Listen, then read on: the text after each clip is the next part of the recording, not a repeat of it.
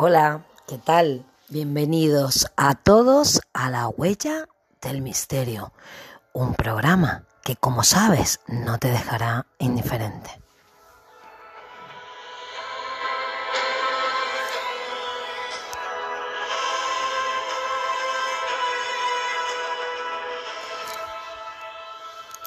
Bueno, pues he estado unos días de viaje en Barcelona y me traigo una historia pues que me ha encantado.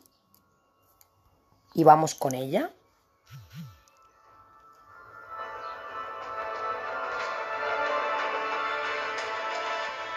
Pues vamos a hablar de la Avenida de la Luz.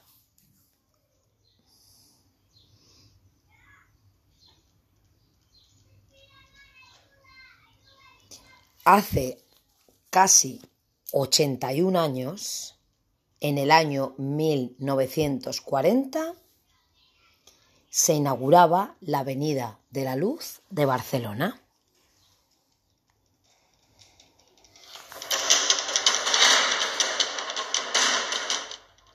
Y era la primera galería comercial subterránea de toda Europa. Nada más y nada menos.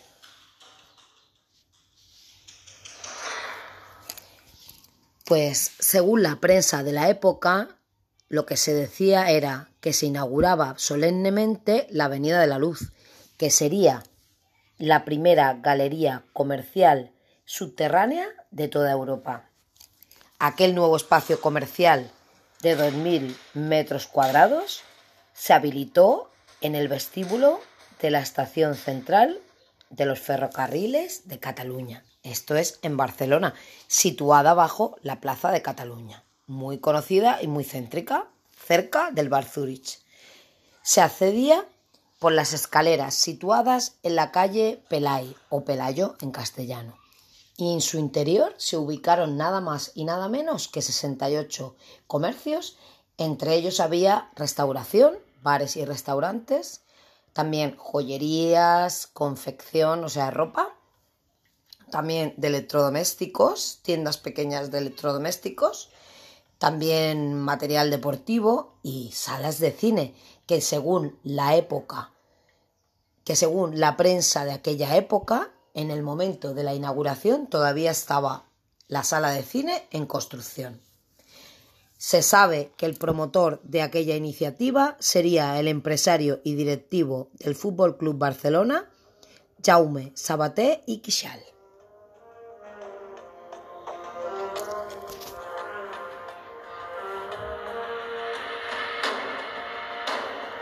Y contaría tanto con el apoyo de la Barcelona Traction, mira que bien suena esto, que era la primera empresa que suministraba electricidad en toda la ciudad de Barcelona, como también de las autoridades civiles y los militares del régimen franquista, o sea, todos ellos estaban a favor de la Avenida de la Luz.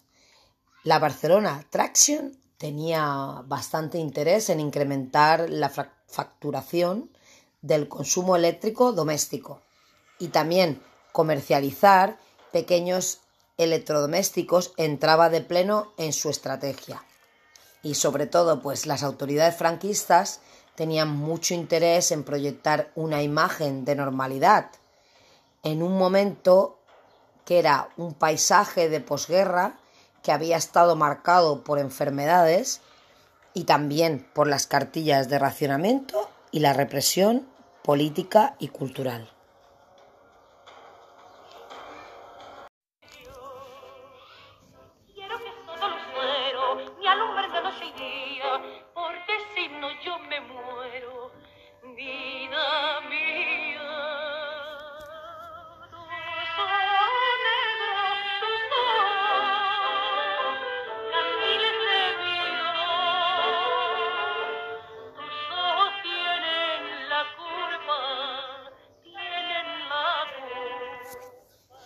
Pues estos son los éxitos que sonaban en la radio y en aquellos tiempos en España.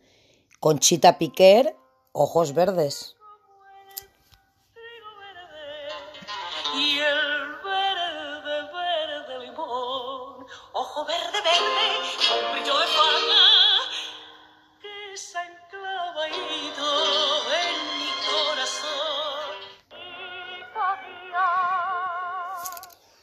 Pues esta es la música que estaba sonando en aquellos tiempos y nos sirve como referencia para seguir hablando de la Avenida de la Luz.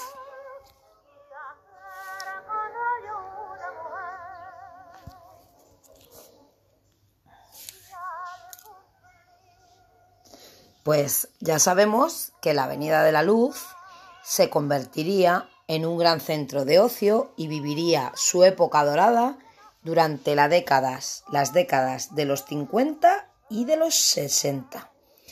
El año 1949, el Ayuntamiento franquista de Barcelona pues le concedió una gran categoría en aquellos tiempos, que era de atracción turística. Y durante aquella época de plenitud acogería actuaciones y exposiciones de muchos artistas de renombre en aquel tiempo. Posteriormente también, a partir de los años 70, fue incapaz de renovarse y no podía competir con nuevos espacios comerciales que emergían en otros puntos de la ciudad de Barcelona. Entonces empezaría con su propia decadencia.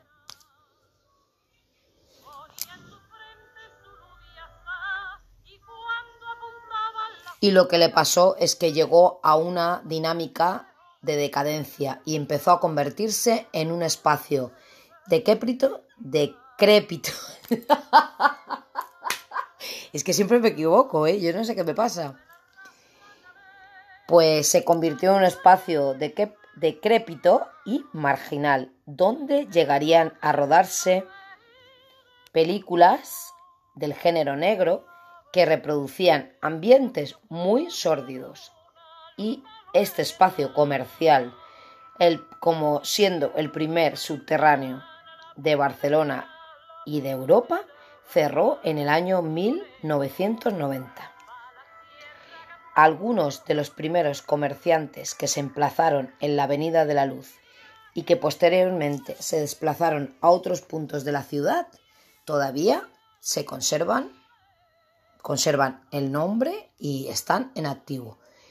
Uno de los que aún está en activo y popular era la tienda de materiales deportivos Deportes Martín. Ahora se llama Benito Sports y fue fundada por los jugadores barcelonistas María Martín y Benito García.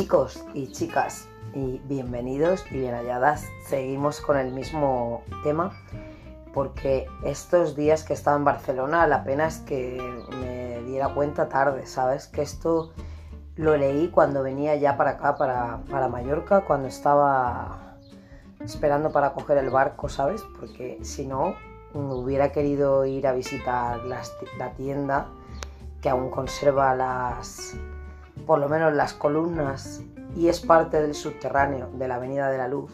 Es que la verdad que conocer este tema, la verdad es que me apasionó, ¿sabes? Lo leí en un grupo. Em, tiene algo Barcelona que, me apasiona, una, algo que, que no sé lo que es sinceramente, pero cada edificio, cada calle, no sé, creo que, tiene una historia muy larga eh, y muchas huellas de, muchos, de muchas personas que han vivido allí, como es normal, como en todas partes, ¿no? Pero que tienes una ciudad con muchísima historia. Y me acordé mucho de la vampira de Barcelona, que es una de mis favoritas. Esa es que la verdad que conocer su historia para mí creo es una de las historias con las que yo empecé el programa y todavía me sigue apasionando y todavía seguro que seguiré leyendo sobre ella y algún día pues haciendo más, más programas. pues los que vivís ahí, en Barcelona o en Cataluña, y con los que tengo una simbiosis total, no sé por qué es. Entre ellos, pues mi, mi colega y amigo del alma, Fran, eh, Fran Sobrino, de Culti Radio, y bueno, y Antonio Gómez, mi, mi jefe de, de Somos Radio también, junto con bueno, con Sergio Rodrigo, que aunque él es menorquín, eh, es otro muy grande. Pero que lo que quería decir es que yo tengo como que somos almas gemelas con la gente catalana, que me llevo súper bien. Y eso por algo será. Digo, en otra vida. Igual fui catalana yo, vete tú a saber. Pues eh, vamos a seguir un poco con el tema este, porque no me he quedado, no me he quedado contenta. Y lo que quería deciros es que si tenéis ocasión, si vivís en Barcelona o la visitáis de viaje, así como yo, pues podíais ir a comprar a la, o, o simplemente a visitar. No quiero hacer ninguna, ninguna propaganda porque nadie me paga. A la perfumería Sephora del Triangle, eh, nadie, o sea, los que son jóvenes sobre todo no saben que descienden al subsuelo de la ciudad y viajan en el tiempo ya que allí eso es parte del subterráneo.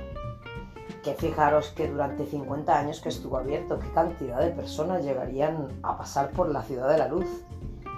Eh, entre el año 1940 y el 1990.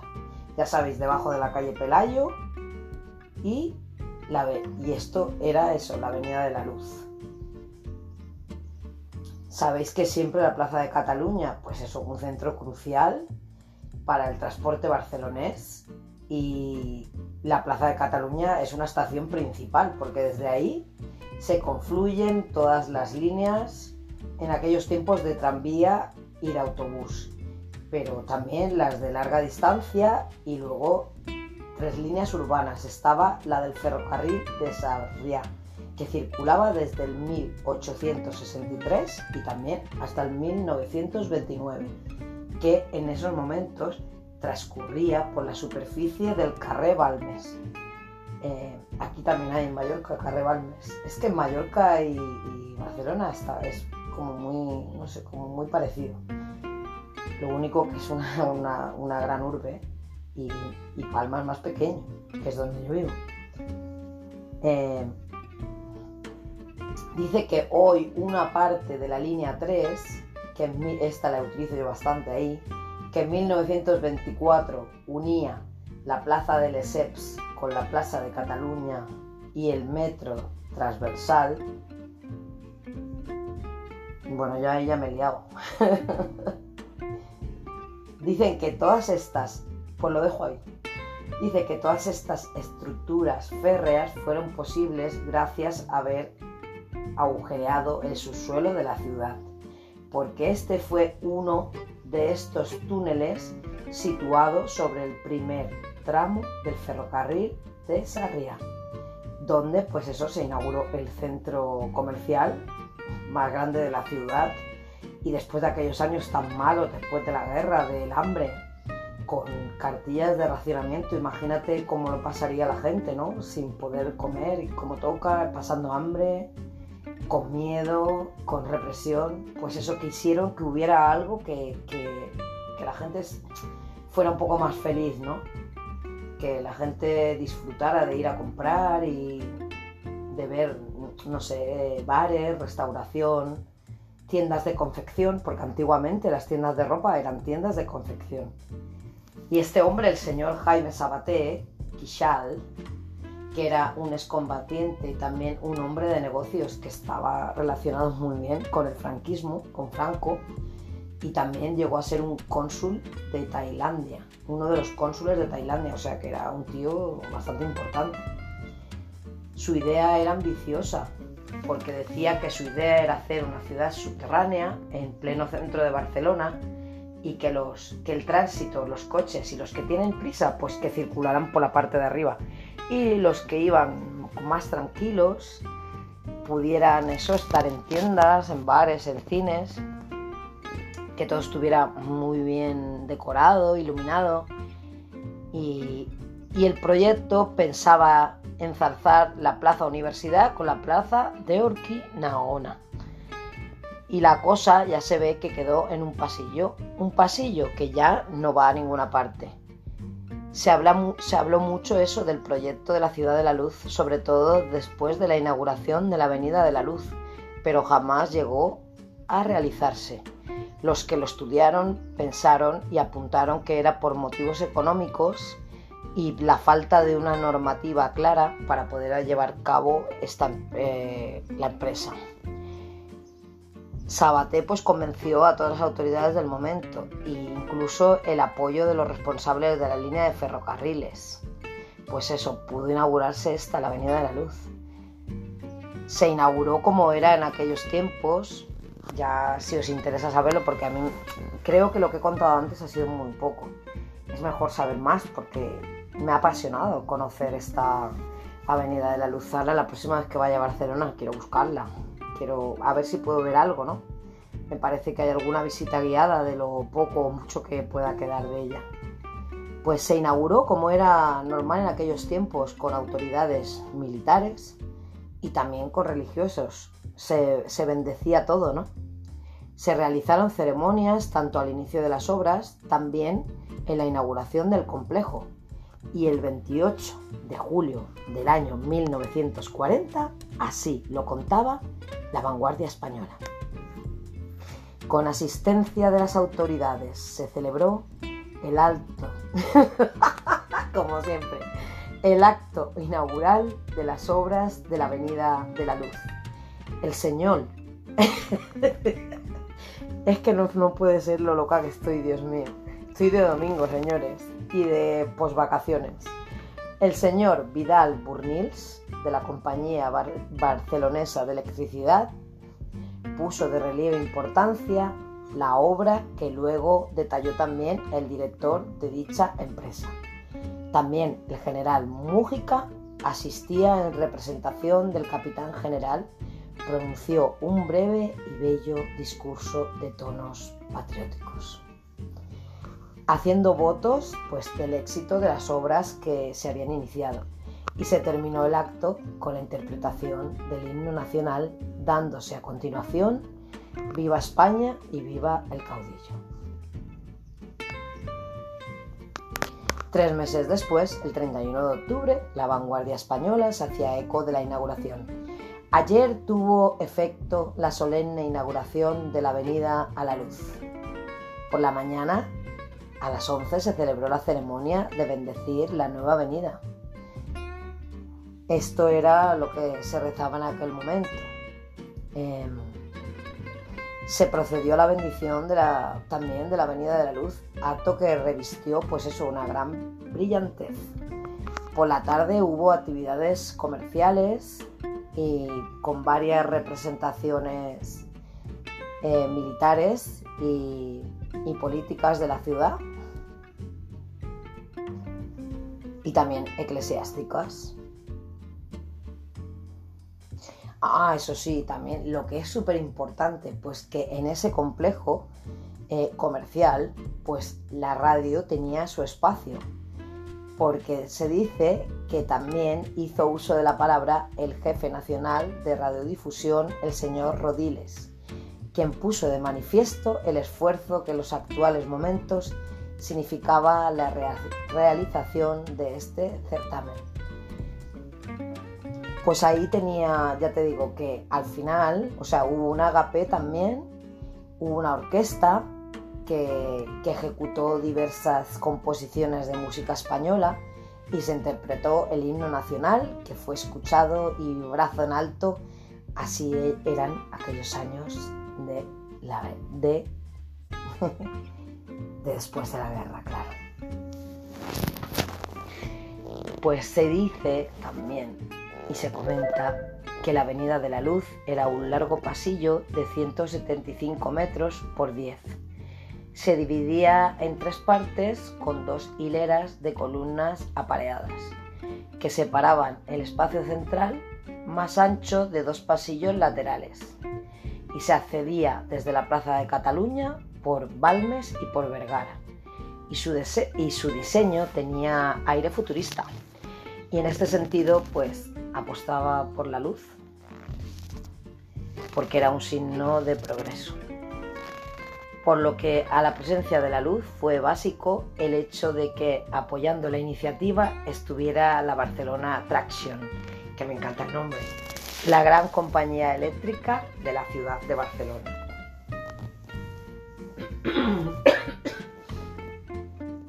Perdón que he venido con la garganta un poco mal. El nuevo espacio, eso fue todo un éxito. El ayuntamiento pronto le concedía la, categoría, la categoría de atracción turística en el año 1949, con lo que se llenaba de visitantes de la ciudad, de habitantes, y también para los forasteros que pasaban de Barcelona.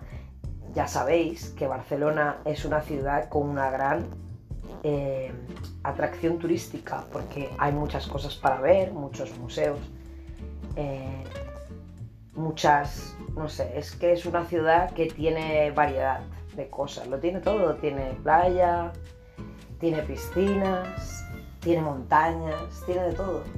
Es que Cataluña es eso, tiene de todo. Y Barcelona apasiona a la gente. Se dice que la gente pues llegaba a ir bastante. O sea, unas, la prensa cifraba los visitantes a la Ciudad de la Luz, como a la Avenida de la Luz, como 70.000 personas diarias.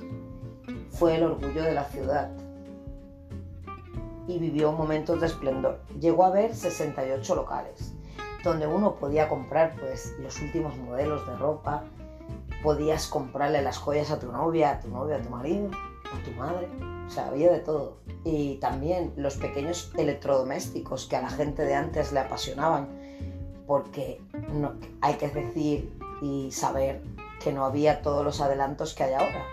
Entonces en los años 40-50 poder comprar un electrodoméstico pues era, era garantía de vivir un poquito mejor. También se vendían antigüedades, televisores. Bueno, sí, la gente, la primera vez que uno tuvo una, una, televisión, madre mía, eso fue maravilloso. ¿Quién nos recuerda la primera vez que, que tuvo una televisión en casa, no? Cuando pienso en eso me da mucha alegría porque me acuerdo de, de la televisión que teníamos en casa, de Telefunken. Eh, era roja, pequeña, y solamente había dos canales, pero éramos felices con lo que teníamos, ¿no? Lo importante de la familia unida. Da igual si la televisión es más grande o más pequeña. Lo importante es estar juntos, ¿no?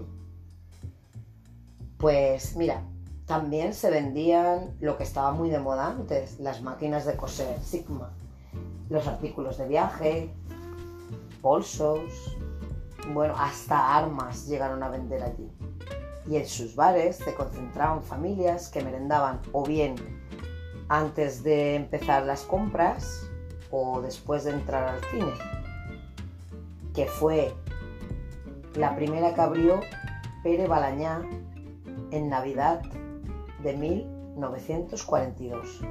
O también iban parejas o grupos que iban también a una sala abierta en la avenida lo que más me gusta a mí. ¿eh? Eso no se pide, eso no lo puedo.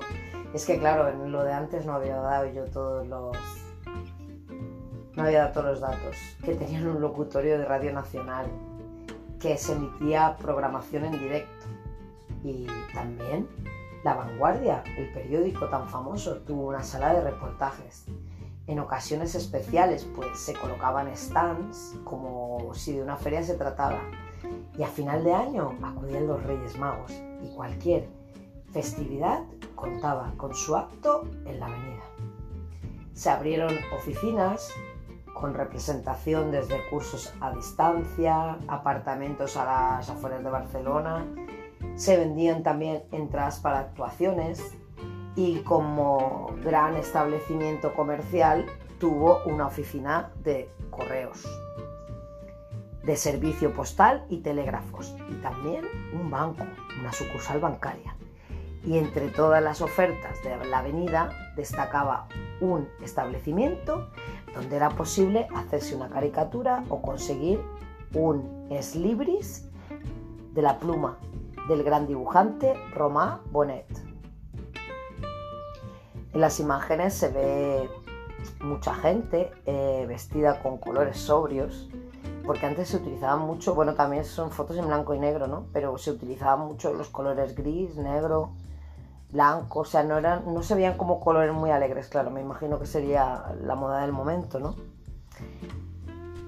Lo que pasó con el tiempo, pues lo que pasa siempre, que el paso del tiempo es implacable, porque al surgir nuevos centros comerciales que eran más completos, más modernos, pues la avenida se tornó en un lugar mm, como marginal casi. Se frecuentaba o era frecuentado por los pobres de la ciudad, especialmente en el frío invierno, ya que la Avenida de la Luz abría sus puertas a las 5 de la mañana. La suciedad llegó a ser cada vez mayor y aunque desde 1956 la avenida entró dentro de la jurisdicción municipal, eh, o sea que empezó a limpiar el ayuntamiento, poco se podía hacer a pesar de las quejas de los comerciantes. También otra equivocación que tuvieron fue hacer pagar por usar los baños. Las tiendas ya fueron cerrando, los bares dejaron de servir exquisitos platos para mantenerse a duras penas con las copas de los que trasnochaban. El cine dejó de ser un lugar donde familias iban a ver grandes estrenos y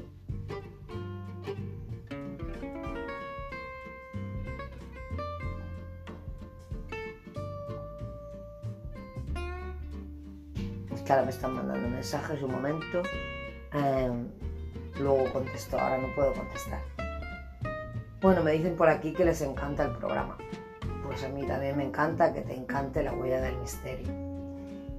Eh, cuando, bueno, pues eso, dejaron de ir familias eh, a merendar, las abuelas, con los nietos, con los matrimonios, los amigos, ¿no? La juventud, para llegar a ser un cine donde se ofrecían películas pornográficas y luego cerró.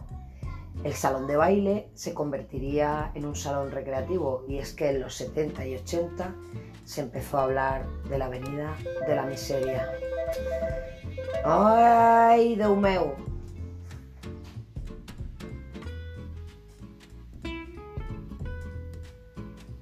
En 1984 se pensó en un proyecto que pretendía salvar pues, ese degradado espacio.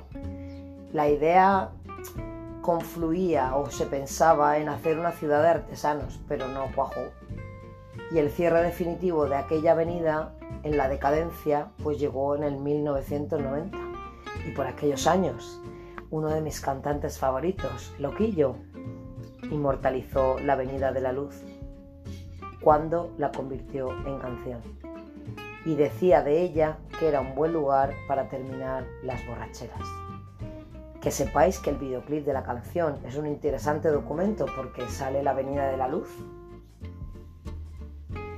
Y en los últimos años también se tanteó la posibilidad de convertirla en parking, pero al final se tomó la decisión de levantar el edificio, todavía en pie, llamado Triangle en la entonces llamada Isla de la Vergüenza, entre Vergara, Plaza de Cataluña y Pelay, en la que una parte de la avenida renacía en la perfumería Sephora, que voy a ir el próximo día que, que vuelva a Barcelona, que volvamos, mi familia y yo voy a ir. Aún hoy también en el acceso a la estación de los ferrocarriles, que se encuentran al final de la calle Balmes, unas solitarias columnas nos recuerdan aún este espacio ciudadano que en parte está escondido aún bajo la calle Pelay. Lo que fue el cine es ahora una sala de exposiciones de la compañía de ferrocarriles.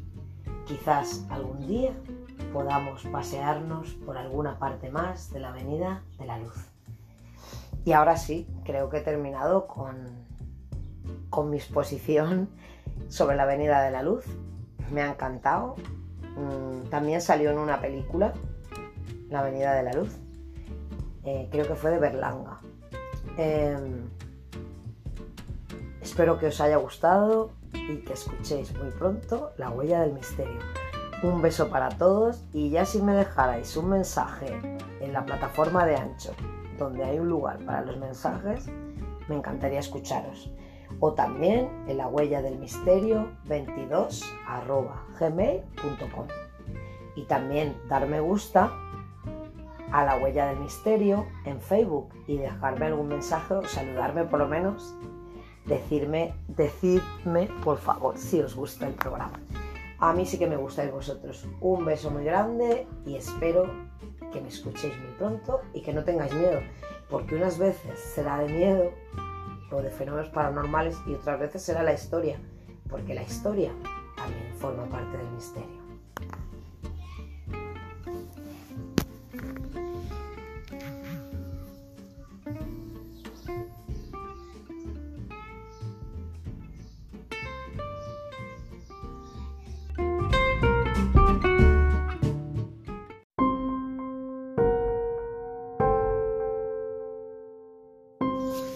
Hola, ¿qué tal estáis?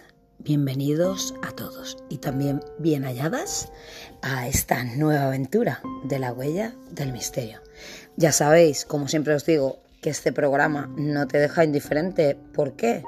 Pues porque yo creo que es una buena oportunidad, tanto por tu parte como por la mía, de aprender cosas nuevas o llegar a entender cosas que a lo mejor tú podías pensar que eran de otra manera o, sobre todo a obtener algunos datos de esas curiosidades que a veces tenemos acerca de, de, algunos misterios, de algunos sucesos paranormales o de esos edificios con tanta historia que posees en tu pueblo, en tu ciudad, en tu país o en cualquier otro país que visites. Yo te invito a que pases un buen rato conmigo. Esto es La Huella del Misterio y yo soy, ya lo sabes, Marta Sánchez, esa que se equivoca por lo menos una vez en cada programa, pero que luego se ríe de sí misma y eso está muy, pero que muy bien.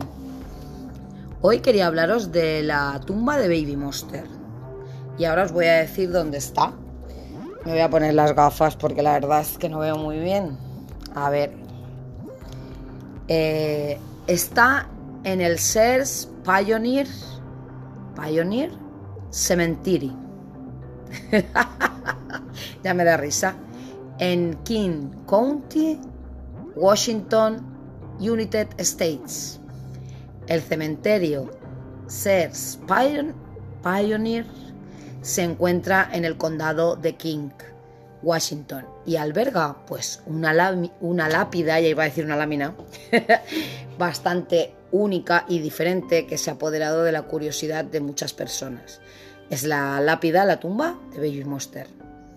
¿Quién fue Baby Monster? Pues nació un 23 de octubre de 1888 y falleció el 3 de febrero de 1889. Solamente había cumplido tres meses de vida.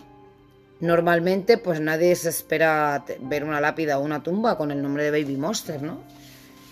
Bebé monstruo, tan claramente deletreadas, especialmente en ese cementerio que es tan antiguo y pintoresco.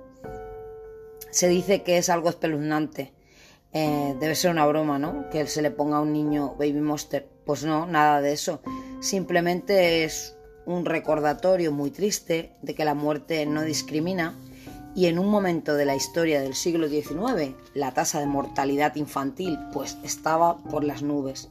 Frankenstein Jr. no descansa en el cementerio, ni esta piedra marca la tumba de un niño deforme o discapacitado. La palabra monster es simplemente un apellido. Esta revelación impactante puede estar respaldada por el hecho de que Baby Monster fue enterrado con un hombre llamado John C. Monster.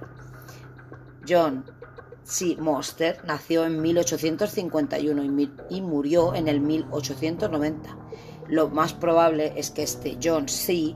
sea el padre del bebé, ya que comparten la misma piedra. De hecho, su nombre aparece directamente encima del bebé, una pista que está convenientemente recortada de la mayoría de las fotos de la lápida de Baby Monster. Según los investigadores de Fine A. Grave, la esposa de John C. era Ana María Nelson Monster. También adoptó el célebre apellido Monster. Ana nació en 1861 y murió en 1920. Al parecer, también está enterrada en el mismo cementerio, pero su tumba no lleva nombre. Sin embargo, se le conmemora en una lápida pública en honor a otros que también, igual que ella, fueron enterrados en el cementerio pero sin marcadores, o sea, sin nombre. Lamentablemente hay dos miembros más de la propia familia Monster. También fueron enterrados, igualmente. Eso, en tumbas sin nombre. El otro, a ver, una era una mujer nacida en enero de 1912, pero que no tiene fecha de la muerte. Y el otro es un varón nacido, pero nueve meses después. Ah, no, mentira.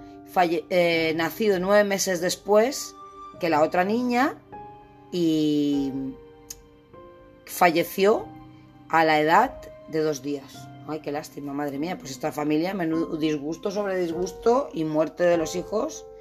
Terrible, no sé qué enfermedad pillarían, no sé. Bueno, voy a tener que seguir más tarde con la huella del misterio. Pero no os perdáis la historia de Baby Monster, que cada vez se pone más interesante. No tengáis miedo, ¿vale? Un beso enorme. ¡Mua!